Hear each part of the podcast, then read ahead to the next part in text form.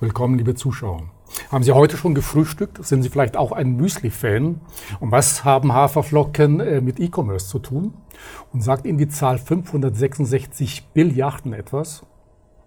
Darüber spreche ich heute mit meinem Gast, mit dem Müsli-Unternehmer Max Wittrock. Herzlich willkommen. Hallo, vielen Dank. Herr Wittrock, Ihre Geschichte begann vor etwa 13 Jahren mit Ihren Kommilitonen.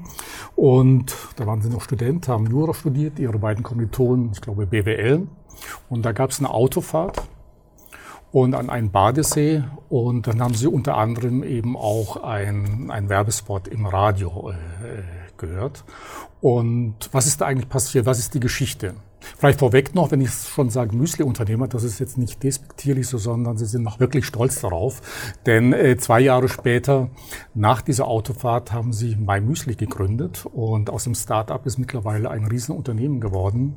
Nämlich sie haben über 800 Mitarbeiter, also eine richtige Erfolgsstory. Aber wie ich schon eingangs sagte, es begann vor etwa 13 Jahren, 2005.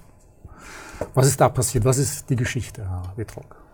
Also wir sind ein Müsli-Unternehmer-Trio und wir haben uns in Passau beim, beim Studium kennengelernt und waren 2005 auf dem Weg zum Badesee. Und da haben wir den Radiospot von einer anderen Müsli-Firma gehört und das war für uns so der Auslöser, überhaupt mal über das Produkt Müsli nachzudenken. Weil Sie wahrscheinlich auch in Ihrem Freundeskreis jetzt nicht täglich über Müsli sprechen. So, und, und wir, haben, wir hatten gerade Marketing in der Uni gehört und dann ging's los. So, ah, der Müsli-Markt ist ja eigentlich spannend, ja, das ist ja riesengroß. Ähm, und äh, uns waren drei Sachen aufgefallen. Das erste, keiner hatte Premium gemacht. Und das fanden wir verrückt, weil es eigentlich in jeder, jedem Bereich, in jeder Kategorie Bereich, irgendwie ein Premium-Produkt gibt. Dann keiner hatte so ein, ja, so ein witziges, cooleres, jugendlicheres mhm. Produkt. Der Markt war teilweise noch sehr angestaubt. Und das dritte war, ähm, keiner hat so das Internet stark benutzt. Und das fanden wir drei bemerkenswerte Dinge, aber als Alleinstellungsmerkmal waren die noch nicht stark genug. Und ich glaube, es war mein Mitgründer Hubertus, der dann am Abend gesagt hat, warum machen wir nicht ein Müsli, das man sich selber zusammenstellen kann. Und so hat diese ganze Geschichte angefangen. Ihre Mitgründer sind Hubertus Bessau, Philipp Kreis genau. und Sie, damit die auch mal genau. erwähnt äh, werden können. Gut, aber was ist denn daraus geworden? Zwischen 2007 und 2005 sind ja auch zwei Jahre vergangen. Sie haben sich auch in anderen äh, Unternehmungen versucht also es gibt so eine, also wir hatten viele Ideen, aber die wir, die wir am Anfang irgendwie noch, noch parallel so mitentwickelt haben, aber die Müsli-Idee, die hatte unsere Herzen so sehr, sehr stark erobert. Und ich bin auch großer Verfechter der, der Theorie, dass man lieber was gründen sollte, was man liebt, als immer nur auf den potenziellen Markt zu gucken und so. Also, also mein Müsli hatte uns, das, den Namen hatten wir damals noch nicht, aber das hatte uns so in Beschlag genommen. Und es gibt so eine Theorie von Günter Faltin, einem Entrepreneurship-Professor und, und, Autor aus, aus mhm. Berlin, der immer sagt, also die Idee ist das eine, aber aus der Idee wirklich so ein Konzept zu machen, mhm. diese Konzeptkreativität, da steckt eben viel mhm. Arbeit, viel Hirnschmalz drin und das hat. Tatsächlich bis zum 30. April 2007 gedauert, als wir dann online mhm. gegangen sind. Man muss vielleicht wissen, als Sie die Idee hatten, haben Sie gleich so eine Umfrage gemacht, um mal die Idee zu testen. Wie kommt das einfach mal an? Denn dann haben Sie gefragt, würden Sie ein Müsli online kaufen? Die Resonanz war gewaltig, nämlich 0 Prozent. Keiner wollte genau. online kaufen. Sie haben es aber trotzdem gemacht. Also man muss dann bei solchen bei, bei solchen Umfragen auch immer aufpassen. Es gibt ja dieses berühmte Henry Ford-Zitat, hätte ich die Menschen ja, gefragt, ja. was sie wollen, hätten sie gesagt, schnellere Pferde. Also man, man kann sich eben schwer ein Produkt vorstellen und wenn man es jetzt so sieht, das ist eine Runddose, es, es sieht eben ganz besonders auch aus und ich glaube, viele Menschen wollten das Konzept oder mussten das Konzept einfach mal live sehen, um dann auch wirklich zu bestellen. Gut, das Ganze ist ja dann in Passau gestartet. Das haben sie in der WG im Grunde ja umgesetzt. Sie haben selber mit abgefüllt, mit verpackt äh, und so weiter. Ja. ja. mit ist gut. Also wir, haben, wir haben nur alleine verpackt und nur alleine ja. abgepackt. Also am Anfang haben wir drei alles hm. gemacht. Und das war auch cool, weil wir dadurch jeden Prozessschritt auch wirklich gelernt hm. haben und eben viel ausprobieren konnten. Und wir hatten in der WG unser Büro, aber wir in Deutschland kann man ja nicht einfach bei sich in der Wohnung äh, gewerblich Lebensmittel produzieren, so einfach. Und deswegen haben wir noch so eine kleine Manufaktur gemietet, die war ein paar hundert Meter weg. Mhm. Da sind wir dann immer rübergelaufen, haben Müsli gemixt. Es war eine wilde Zeit. Was ist denn Ihr persönliches Lieblingsmüsli? Also hier bei uns äh, steht das Blaubeermüsli, das mag ich ziemlich mhm. gerne, aber wir drei, genauso wie viele andere im Team, mhm. auch probieren natürlich eine ganze Menge. Und ich esse tatsächlich jeden Tag Müsli. Das ist nicht einfach Marketing-Sprech, den ich auswendig gelernt habe. Ich, ich, liebe es wirklich, aber ich variiere total stark. Mhm. Und da wir ja 566 Billiarden Variationsmöglichkeiten genau, haben. Genau, ich habe ja die Zahl genannt. Wie kommt diese Zahl zustande? Also das ist eine relativ komplexe Rechnung, aber wenn Sie so zwischen 75 und 80 Zutaten haben in verschiedenen Kategorien und das so kombinieren, dann, dann kommt das raus und ich kann jedem auch gerne bei Bedarf ein Paper schicken, wo das alles nochmal drin ist. Das ist, glaube ich, so eine Faktorrechnung, ja, mit Faktor sowieso um. Das ja, das so N über K, genau. genau ja, ist, äh, um das. Äh, ich habe gerade auf Ihre Arme geguckt, weil mir das gerade noch einfiel, denn ich habe gelesen, Sie haben damals im Gründungsjahr 2007 eine Wette mit Ihren Partnern äh, äh, gemacht. Sie haben gesagt, also sollten wir im ersten Jahr eine Million Umsatz erreichen, dann lasse ich mir das mein Müsli-Logo tätowieren. Haben Sie das? Die Partner warten immer noch darauf, oder? Also wir haben es wir haben's geschafft, diesen, diesen ja. Umsatz zu erreichen. Auf die Tätowierung warten wir noch, aber da wird uns bestimmt ein ähm, tolles Jubiläum mal einfallen, wo wir das nochmal einlösen können. ähm, Sie sagten vorhin, okay, es gibt 75 äh, Produktvariationen. Gibt es auch was Neues dabei, wo Sie gesagt haben, okay, das war unser Start, aber dann haben wir eben auch ganz andere Sachen hinzugenommen? Ja, wir probieren viel aus. Mhm. Es gibt Sachen, die fallen mal raus, die kommen mal wieder rein. Ähm, das, das ist ja auch das Schöne, aber es gibt Dinge wie eine Haferflocke ähm, mhm. die wir, oder eine, eine, Rosine. Sie spaltet ja die Gesellschaft, aber genau. sie gehört einfach. Viele mit, manch, manche, genau. viele glaube ich gar nicht. Viele gar nicht. Aber also Klassiker sind genauso dabei. Also es lohnt sich, öfter mal auf die Webseite zu gucken, um die Updates zu sehen. Was waren denn die größten Herausforderungen, als Sie da begonnen haben in den ersten Jahren? Ja, gute Frage. Ich glaube, also die allergrößte Herausforderung ist, glaube ich, beim Gründen immer so seinen inneren Schweinehund mal zu überwinden und aus diesem Faktor, man müsste doch mal, also das, diese erste Hürde zu überspringen. Und wenn man das macht, also wenn man mal wirklich ins Doing kommt, wie es mhm. vielleicht ein, ein Coach formulieren würde, dann ist man schon ziemlich weit. Und dann passieren natürlich, wie bei, wie immer im Leben, jeden Tag unvorhergesehene Dinge. Aber deswegen finde ich es so toll, als Team zu gründen, weil man da immer einen hat. Äh, einer ist immer gut drauf und zieht ja. die anderen beiden mit. Sie sind ja auch ziemlich schnell gewachsen. Ja, und mhm. sie haben als Online-Unternehmen begonnen, haben dann aber auch gesagt, okay, wir müssen eigentlich auch offline äh, gehen. Wie kam diese Entscheidung zustande? Einfach deshalb, weil die meisten ohnehin offline einkaufen? Ja, also der erste, also wir, wir, wir haben drei, wenn, wenn man so will, vier ähm, Sales Channels. Das eine ist, wir haben unsere Webseite mymüsli.com, dann haben wir eigene MyMüsli-Läden, knapp über 40 und dann haben wir noch den Kanal der Supermärkte mhm. und wir haben noch einen vierten Kanal, der nennt den, den haben wir lange intern B2B genannt und das bedeutet, dass wir zum Beispiel an Unternehmen direkt Müsli verkaufen. Mhm. Also Sie können jetzt als Unternehmen so eine Packung hier auch komplett customizen, können Sie Ihr Logo drauf machen und, und das machen wir auch relativ stark. Und wie sind wir offline gegangen? Also wir wollten 2009 ursprünglich so ein Konzept aufmachen in Passau, da wo wir herkommen, für mhm. gesundes Mittagessen, weil wir festgestellt haben, so ein Ort, der hat noch gefehlt, Mietvertrag nicht bekommen, dann hatten wir aber schon eine Kaffeemaschine gekauft, mhm. Kühlschränke und so, dann hat mein Mitgründer in so einer 1C-Lage, wie man im Immobiliendeutsch sagen würde, einen kleinen Laden gefunden, hat gesagt, lass uns da doch einen Müsli-Laden reinmachen und so hat unsere Offline-Strategie begonnen. Sie haben auch ein paar Versuche unternommen im Ausland, äh, habe ich gelesen und gehört. Also nicht nur im europäischen Ausland, sie hat das auch mal nach Korea verschlagen, aber das hat nicht so funktioniert.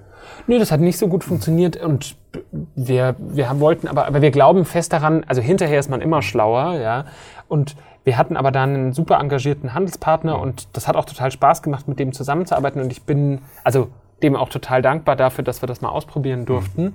Und vielleicht wagen wir auch irgendwann einen neuen Versuch, aber das, das war einfach wahnsinnig komplex. Und da, da gibt es ja auch wirklich kulturelle Probleme, das Produkt überhaupt mal zu erklären, aber war, war sehr, sehr lehrreich. In welchen anderen europäischen Ländern sind Sie vertreten? Also wir sind in Deutschland, Österreich oh. und der Schweiz.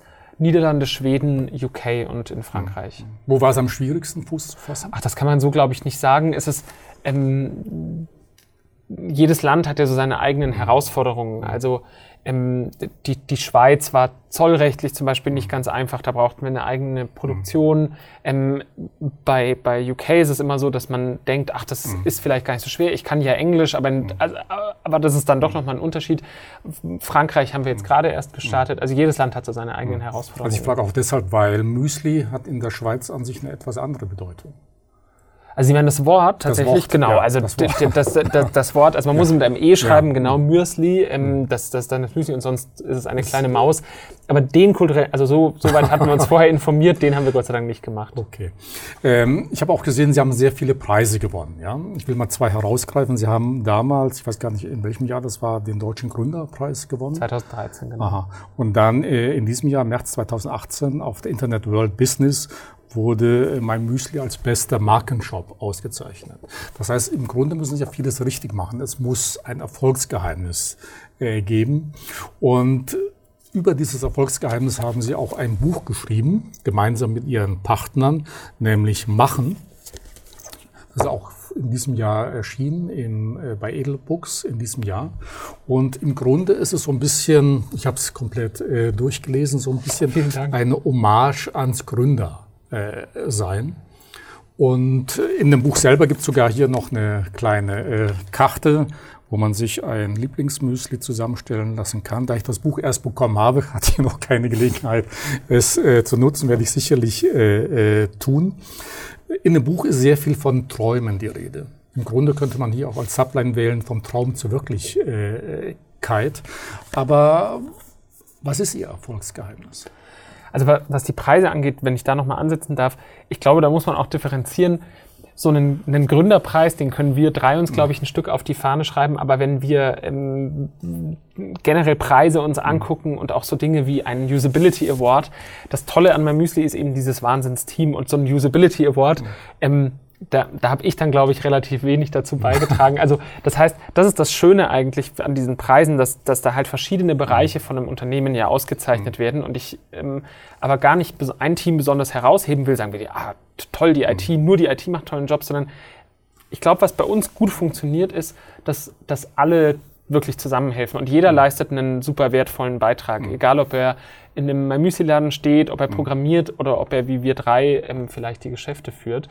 Und das Erfolgsgeheimnis ist, glaube ich, also eben dieses Team vor allem und wo, mhm. wo, jeder eben diesen, diesen, diesen, diesen Beitrag leistet. Das ist wie so ein Organismus. Ja, so jede, da, da gibt es viele mhm. Zellen, der verändert sich ständig und das im Zusammenspiel kommt dann hoffentlich was Tolles raus.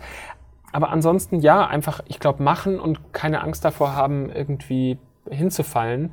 Das sagt sich natürlich auch leicht, wenn so ein Startup hm. gleich gut funktioniert. Ich bewundere Leute, die immer wieder aufstehen und das auch drei, vier Mal machen, bis es klappt. Aber ja, die, wenn man das Ich müsste doch mal überspringt, ja, dann hm. hat man schon einen großen Schritt Richtung erfolgreiche Gründung getan. Hm.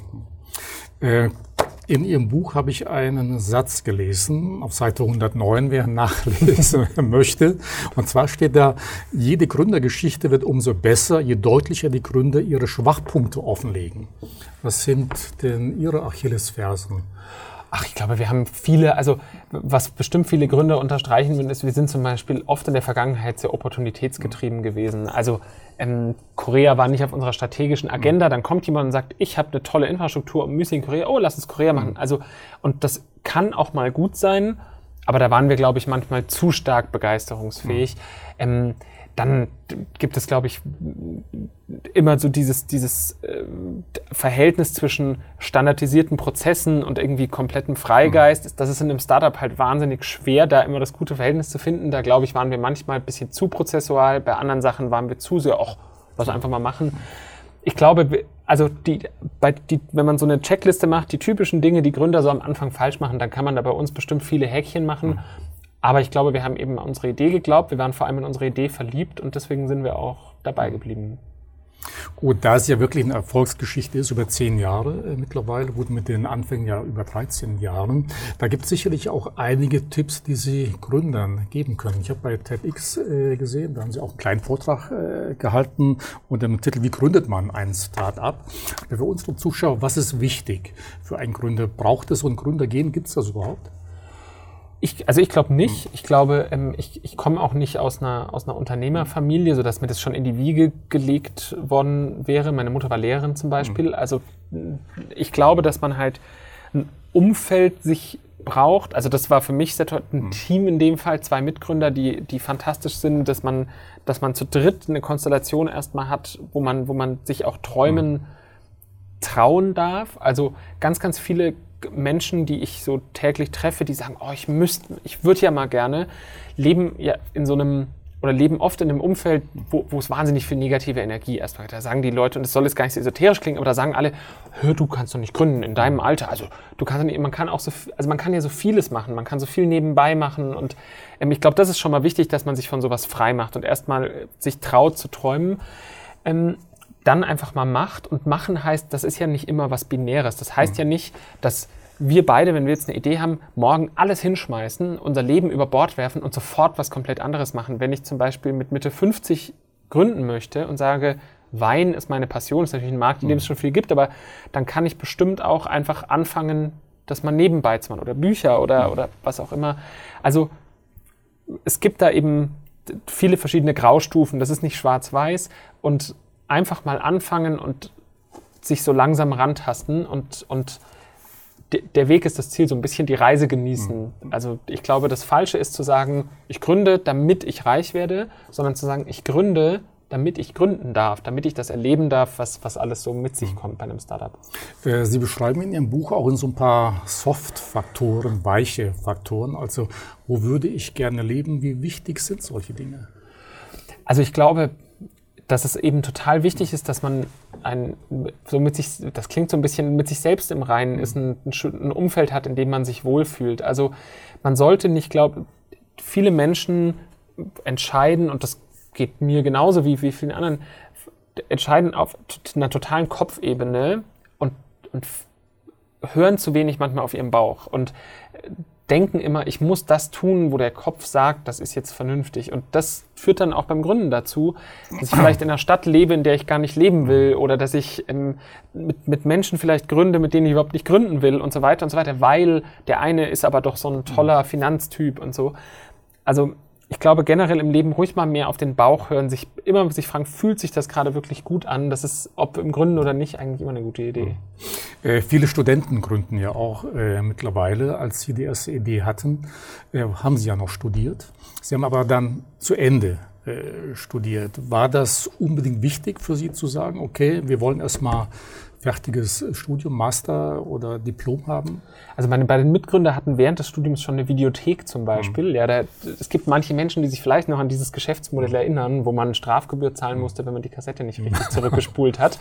Ähm, und es ist immer leicht, so auf Ausbildung zu schimpfen und zu sagen, ach, das braucht's alles nicht. Mit 18 ist man bereit ich glaube, A, das muss jeder für sich selber entscheiden. Es gibt, glaube ich, Menschen, die wirklich, das bewundere ich, mit 16 sagen können, ich bin jetzt bereit fürs Unternehmerleben, wäre ich niemals gewesen. Also ich habe diese Zeit, ich habe da A, viel gelernt an der Uni Passau und B, diese Zeit auch wirklich gebraucht, um so als Mensch nochmal zu reifen.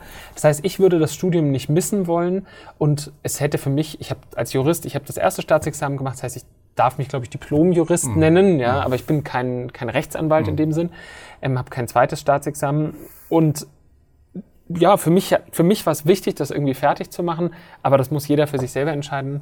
Und ich glaube, da gibt es auch kein richtig und kein falsch. Hm. Äh, eine ganz wichtige Frage ist ja, Sie sagten vorhin, okay, man müsste mal, okay, diese oder jene Idee, man geht mit vielen Ideen schwanger, aber wie fange ich eigentlich tatsächlich an? Hm. Bedeutet es einfach, einfach hinsetzen und jetzt machen, wie Sie hier auch formulieren?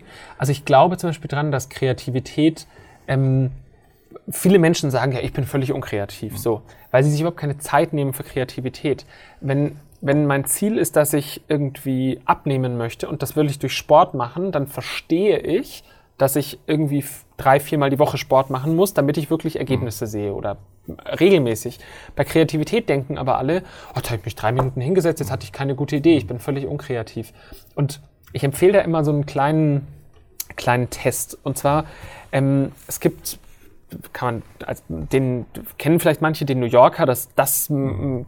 amerikanische intellektuelle Magazin, ganz tolle, ganz tolle Zeitschrift.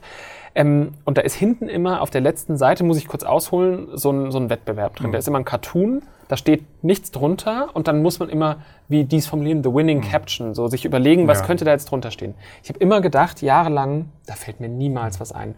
Und dann hatte ich zufällig mal, Bahnfahrt oder in einem mhm. Flugzeug, mal zwei Stunden Zeit und hatte nur dieses Ding dabei.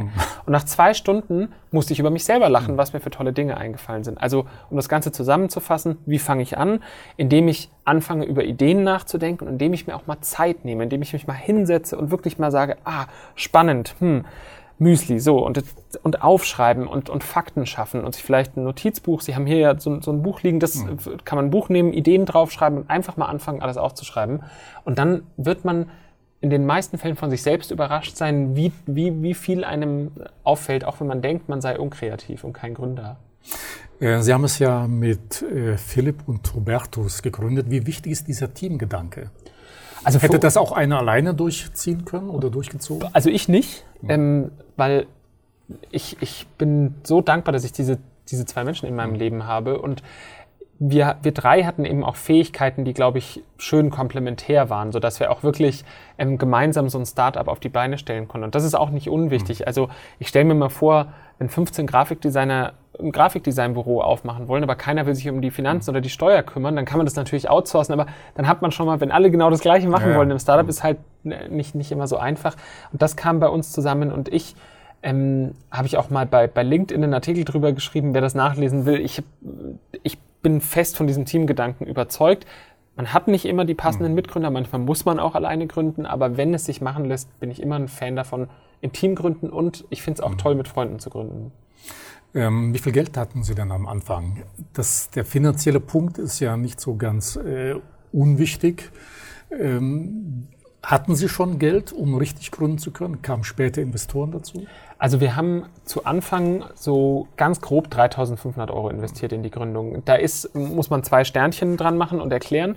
Das eine ist sowas wie Laptops und so hatten mhm. wir schon. Wir haben auch in der WG gearbeitet. Also und einen Drucker hatten wir auch. Mhm. Also wir haben da das nicht bei Null angefangen. Genau. Aber wir brauchten halt Zutaten und diese mhm. Dinge. Und das zweite Sternchen ist, wir hatten natürlich wahnsinnig geringe Lebenshaltungskosten. Also wenn man, das ist halt der Charme, ich glaube, man kann in jedem Alter gründen, genauso wie man in jedem Alter noch sowas wie Tennis lernen kann. Aber wenn ich halt mit acht Jahren mit Tennis anfange, dann äh, tue ich mich in der Regel leichter, so als wenn ich das mit 50 mache. Und beim Gründen ist es ähnlich. Wenn ich, je jünger ich bin, desto weniger Verantwortung ich vielleicht habe, keine Hypothek, noch keine Kinder mhm. und so, da traue ich mich mehr, lebe noch meistens einfacher, habe noch nicht so viele Verpflichtungen, nicht so viele Versicherungen. Also, und das hat halt eine, eine große Rolle mhm. gespielt. Und was für uns was uns wahnsinnig viel Geld gespart hat, ist, dass Hubertus eben programmieren konnte und mhm. sich da auch viel beigebracht hat und die erste Webseite programmiert hat. Da wäre sonst viel, viel Kapital mhm. reingeflossen. Aber ist es manchmal nicht auch leichter, mit weniger Geld zu gründen, als wenn Sie hier gleich jetzt 100, 500.000 Euro hätten? Denn die Motivation ist vermutlich ein bisschen größer, mit wenig Geld zu beginnen, als zu sagen, okay, hier können wir ohnehin aus dem Vollen schöpfen. Der, der, ich glaube, der, der Gedanke ist im Kern, Kern richtig, nur man muss ja sehen, es gibt ja auch mhm. Gründungen, die zeigen, da sind, da sind junge oder ältere Menschen am Werk, die kriegen wahnsinnig viel Geld von Investoren mhm. und schaffen es damit auch noch richtig tolle Sachen zu mhm. machen. Also das, das, das kommt, glaube ich, wirklich drauf an. Ich persönlich genau bin eher ein Fan davon, am Anfang versuchen, mit wenig Geld auszukommen, auch bevor man Investoren sucht, weil man einfach A weiß, ob es funktioniert und B mit einem ganz anderen Selbstbewusstsein mhm. auch auftreten kann, man eben sagen kann, guckt mal, mit so wenig haben wir so viel erreicht. Äh, wie wichtig ist denn der Punkt Kultur eines Unternehmens? Ich habe äh, gelesen, äh, bei Ihnen gibt es immer so eine tolle Weihnachtsfeier, die ist, ist legendär. Äh, in, einige Mitarbeiter kommen in Ihrem Buch auch äh, zu Worte und die schreiben eine ganze Menge über Ihre legendären Weihnachtsfeier. Was passiert da? Also die, die Weihnacht, also der, der, der Kern unserer Weihnachtsfeier ist vor allem immer ein Motto. Jetzt sagen ganz viele Leute, oh Gott, Motto-Partys. Und da geht es nicht darum, ob jetzt eine Person wie ich jetzt Motto-Partys gut oder schlecht findet. Aber wenn Sie der Vertriebsleiter sind und ich habe gerade als Azubi angefangen, wir sind beide als Banane verkleidet, ähm, dann finden wir das sofort, dann haben wir sofort einen anderen Zugang zueinander. Genau. Und das und ich glaube, es ist super wichtig, und wie jedes Unternehmen haben wir kulturell, machen wir sicher nicht alles richtig. Wenn Sie jetzt 100 Mitarbeiter von meinem Müsli fragen und die sagen, ähm, naja, also da könnten wir aber schon nochmal und so, mhm es geht aber darum, nicht darum zu sagen, wir sind perfekt, sondern es geht darum zu sagen, wenn man so Rituale hat und, mhm. und, bestimmte kulturelle Rituale, dass man die beibehält. Und wir haben einmal unsere Weihnachtsfeier, da haben wir dann einfach gesagt, das Motto ist Weihnachten, mhm. weil wir das lustig fanden. Also das war meine Idee, glaube ich. Und habe ich gemerkt, nö, ist doof. Und deswegen werden wir dieses Jahr auch wieder ein ausgefallenes Motto machen und mhm. eine sehr wilde Weihnachtsfeier haben. Wissen Sie schon das Motto oder ist das ja, noch das geheim? Da, das okay. ist, ich weiß es, aber ich, ich darf es noch nicht verraten. Ja. Ähm, wenn ein Unternehmen so schnell wächst, ähm, wie Ihres, ja, dann passiert natürlich auch mit dem Unternehmen äh, etwas. Ich habe mir mal ein Zitat einer Ihrer Mitarbeiterin rausgeschrieben, Jasmin, ich glaube, sie ist Head of Customer Support äh, oder so ähnlich. Und sie hat geschrieben, ich komme jeden Tag gerne ins Büro, weil sich das weniger nach Arbeit anfühlt, sondern mehr wie meine zweite Familie ist dieser Charme immer noch da, dieses My Müsli-Gefühl, denn sie sind enorm gewachsen, über 800 äh, Mitarbeiter, über 40 ähm, eigene Läden in sechs EU-Ländern. Geht da, bleibt da nicht vieles auf der Strecke da? Also es ist natürlich so, dass ein Startup sich verändert. Also am, von, von drei Leute sitzen am Anfang in der WG zu über 700 ist, ist natürlich ein Schritt. Und ähm, mit, mit Jasmin oder Yassi, wie wir sie intern nennen, die ähm, hat jetzt auch, ist jetzt einen neuen Schritt in ihrem Leben gegangen und, und äh, will tatsächlich jetzt auch mal was anderes machen. Aber auch das ist ja völlig in Ordnung. Ähm, und ich glaube, man, man muss man muss es schaffen, eben bestimmte Dinge wie bestimmte Kernrituale, die muss man sich beibehalten. Das ist ganz, ganz wichtig. Aber ähm, man, man darf eben so seine, also man, man, man muss bei seinen Wurzeln bleiben, aber man darf auch nicht versäumen, erwachsen zu werden. Und das ist, es gibt eben Themen wie betriebliche Altersvorsorge, die spielen vielleicht in den ersten fünf Wochen noch keine Rolle, aber die müssen später eine Rolle spielen. Und da ist man, glaube ich, als Gründer halt immer gefordert, ja, mit dem Unternehmen gemeinsam erwachsen zu werden. Äh, gibt es aber nicht Mitarbeiter, die sagen, Mensch, die schon sehr lange dabei, Mensch, damals haben wir es aber so gemacht, damals war das besser oder schöner. Bleibt da manches dann auf der Strecke? Klar, also es gibt immer Teammitglieder, uns drei eingeschlossen, die sagen, ah nee, das mal, also ein Beispiel ist vielleicht, wir glauben, für ein Unternehmen ist es ja manchmal einfacher, so, so einen Zehn-Jahres-Plan zu formulieren und zu sagen, wir wollen das witzigste, tollste, wie auch immer Müsli-Unternehmen der Welt sein. Aber was mache ich eigentlich in den nächsten drei Monaten, ist ja dann oft eine Herausforderung. Und wir haben dafür so eine Methode, die auch Google verwendet, OKR, mhm. Objectives and Key Results. Und als wir damit angefangen haben, gab es natürlich viele, die gesagt haben, oh nö, also das ist aber, das wollen wir aber anders machen. Nur Veränderung ist erstmal immer unangenehm oder schmerzhaft oder oft, ja. Aber man muss halt auch mal dabei bleiben und dann, und, und, und das ist vielleicht auch eine gute Aufgabe von Gründern oder, oder Geschäftsführern, so einen Rahmen zu schaffen und, und auch mal so zu sagen, hey, wir glauben, das ist mhm. wirklich gut, in diesem Rahmen bewegt mhm. euch da doch mal, probiert es doch mal aus. Und dann tastet man sich da so mhm. langsam ran und mittlerweile ist OKR ein guter, fester Bestandteil von meinem Müsli. Äh, dieses enorme Wachstum hat das Unternehmen verändert, Ihre Mitarbeiter. Wie hat es denn die Gründer äh, verändert? Was ist mit ihnen passiert? Das ist immer so, also wir kennen es ja nicht anders. Also ich kenne mein Berufsleben nicht, nicht wirklich anders. Ich habe zwar noch eine Ausbildung gemacht und, und habe schon auch in, und habe als Student auch viel gearbeitet und auch als Schüler. Das heißt, ich habe auch andere Unternehmen von innen gesehen, aber noch nicht aus dieser Perspektive, ich muss wirklich für eine, ähm, also noch nicht aus dieser Perspektive so jetzt, jetzt wird's ganz, ganz ernst fürs Leben. Das waren halt Nebenjobs und so.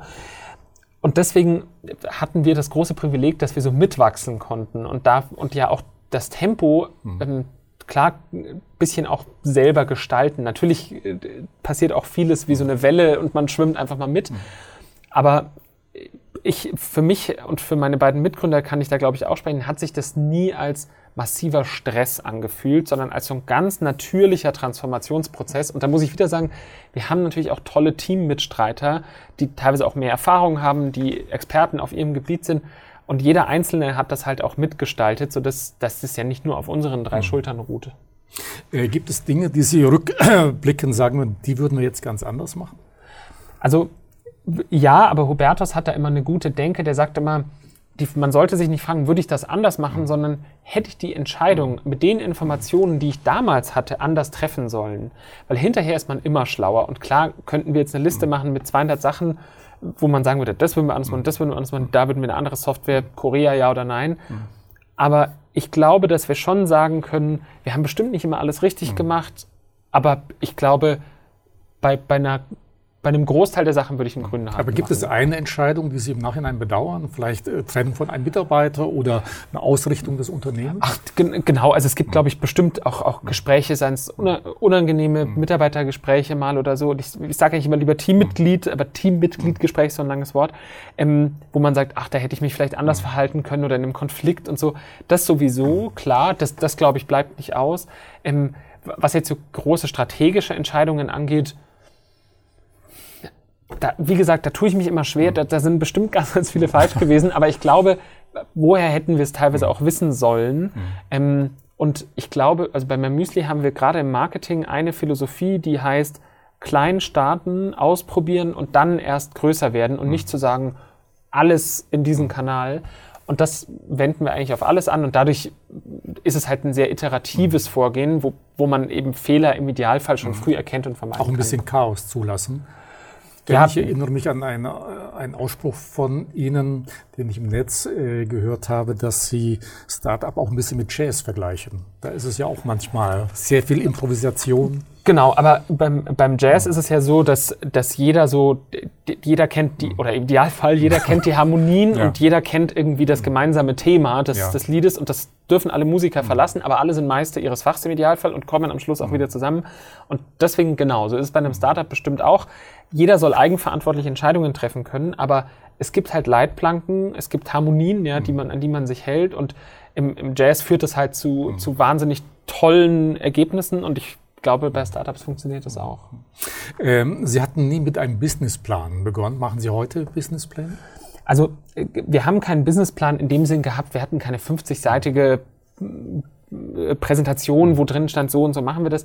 Aber äh, Philipp ist, ist Schwabe, also der wusste mhm. schon ganz genau, ähm, wie viel müssen wir verkaufen, um X zu verdienen. Also das darf man nicht verwechseln mit, dass wir einfach mal rein und, und los geht's. Das heißt, wir hatten, eine, wir hatten schon eine Idee davon, was wir da machen. Und heute, wir treffen schon Annahmen, das brauchen wir allein für Banken zum Beispiel, aber wir glauben schon, dass man auch die Zukunft nur bis zu einem gewissen Grad überhaupt vorhersehen kann. Aber da ist Philipp eben, der, der kann wirklich toll mit Zahlen umgehen und hat da wirklich ein Talent dafür, ähm, sehr plausible Annahmen in die Zukunft zu treffen, zu, zusammen mit dem ganzen Finance-Team natürlich. Und das, das bewundere ich und das gibt uns natürlich dann auch mhm. Sicherheit. Aber klar, die Abwägung zwischen Planen und Chaos zu lassen, die ist immer schwierig. Mhm. Wenn Sie über die Zukunft von MyMüsli nachdenken, wo soll die Reise hingehen? Gibt es so eine Vision, wo Sie sagen, okay, dieses Ziel wollen wir auf jeden Fall erreichen? Also die Vision von MyMüsli, ich, ich bin immer ein großer Verfechter davon, in kleinen Schritten zu denken, weil wir, wenn uns jemand vor zehn Jahren gefragt hätte, glaubt ihr, ihr habt mal Filialen und eigene Müsli? Keine Ahnung, wahrscheinlich mhm. nicht, weiß ich nicht.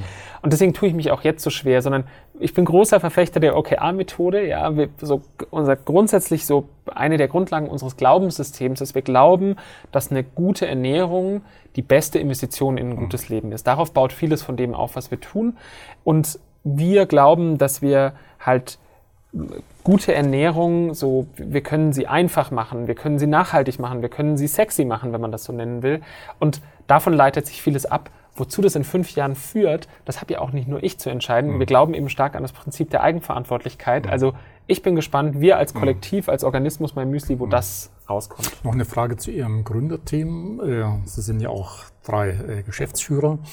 Ähm, ich meine mich zu erinnern, dass ich gelesen habe, als Sie zu Beginn Entscheidungen getroffen haben, äh, gab es, haben Sie irgendwas mit, war das Bierdeckel gewesen oder, oder mit Zahlen, äh, wo man sich zusammengesetzt hat, okay, wenn, äh, wenn es Diskussionen gibt an Tagen, die an geraden Tagen, ja. wer das gemacht hat, ungeraden, also in der äh, Drei jenes funktioniert das heute mhm. auch noch so. In der Dreierkonstellation ist es einfacher, weil da, mhm. da hat man meistens eine Mehrheit. Ja. ja. aber wir sind uns eigentlich bei den großen Themen, also es ist jetzt nicht so, dass einer Schmollen vom Tisch mhm. geht. Wir haben auch ein sehr faires, gutes System, uns sehr, sehr ehrlich auszutauschen. Aber als Hubertus und Philipp diese Videothek hatten, da hatte man natürlich immer eine Pattsituation und da gab es dieses System an geraden und ungeraden Tagen, hatte dann immer ja. der jeweils andere Recht. Genau. Ja. Äh, lassen Sie mich zum Schluss noch zwei persönliche Fragen äh, an Sie richten. Zum einen, was ist Ihre persönliche Motivation? Was treibt Sie an und warum machen Sie weiter? Also ich persönlich bin einfach sehr, sehr begeisterungsfähig. Also ich, ich liebe so, man könnte es vielleicht als Projekte zusammenfassen, sowohl im privaten Bereich wie auch im, im beruflichen. Und ich, ich liebe es einfach, ähm, Dinge umzusetzen, gemeinsam mit, mit meinen beiden Mitgründern und gemeinsam mit dem, mit dem Team. Und ach, mir macht das so Spaß, ich habe so viel gelernt. Das ist, das ist wirklich ein Produkt, in das man sich verlieben kann. So. Und ähm, das, das ist was, was, ja, ich würde ich wüsste nicht, wie die letzten 10, 11, 12, 13 Jahre schöner hätten sein können. Das war schon echt toll und es ist ein großes Privileg, dass, dass ich das erleben durfte. Hm. Äh, zum Schluss eine Frage, die ich bisher noch nicht kannte, deshalb möchte ich sie Ihnen auch stellen. Das ist nicht von mir, sondern ein amerikanischer Journalist hat mal Sam Burns etwas gefragt. Wir hatten uns vorher über Sam Burns mhm. unterhalten, ein junger Amerikaner, der mit 17 Jahren äh, an einer Genmutationskrankheit Progerie gestorben ist, also frühzeitige Vergreisung. Da gibt es auch ein tolles, bewegendes äh, TEDx-Video über ihn.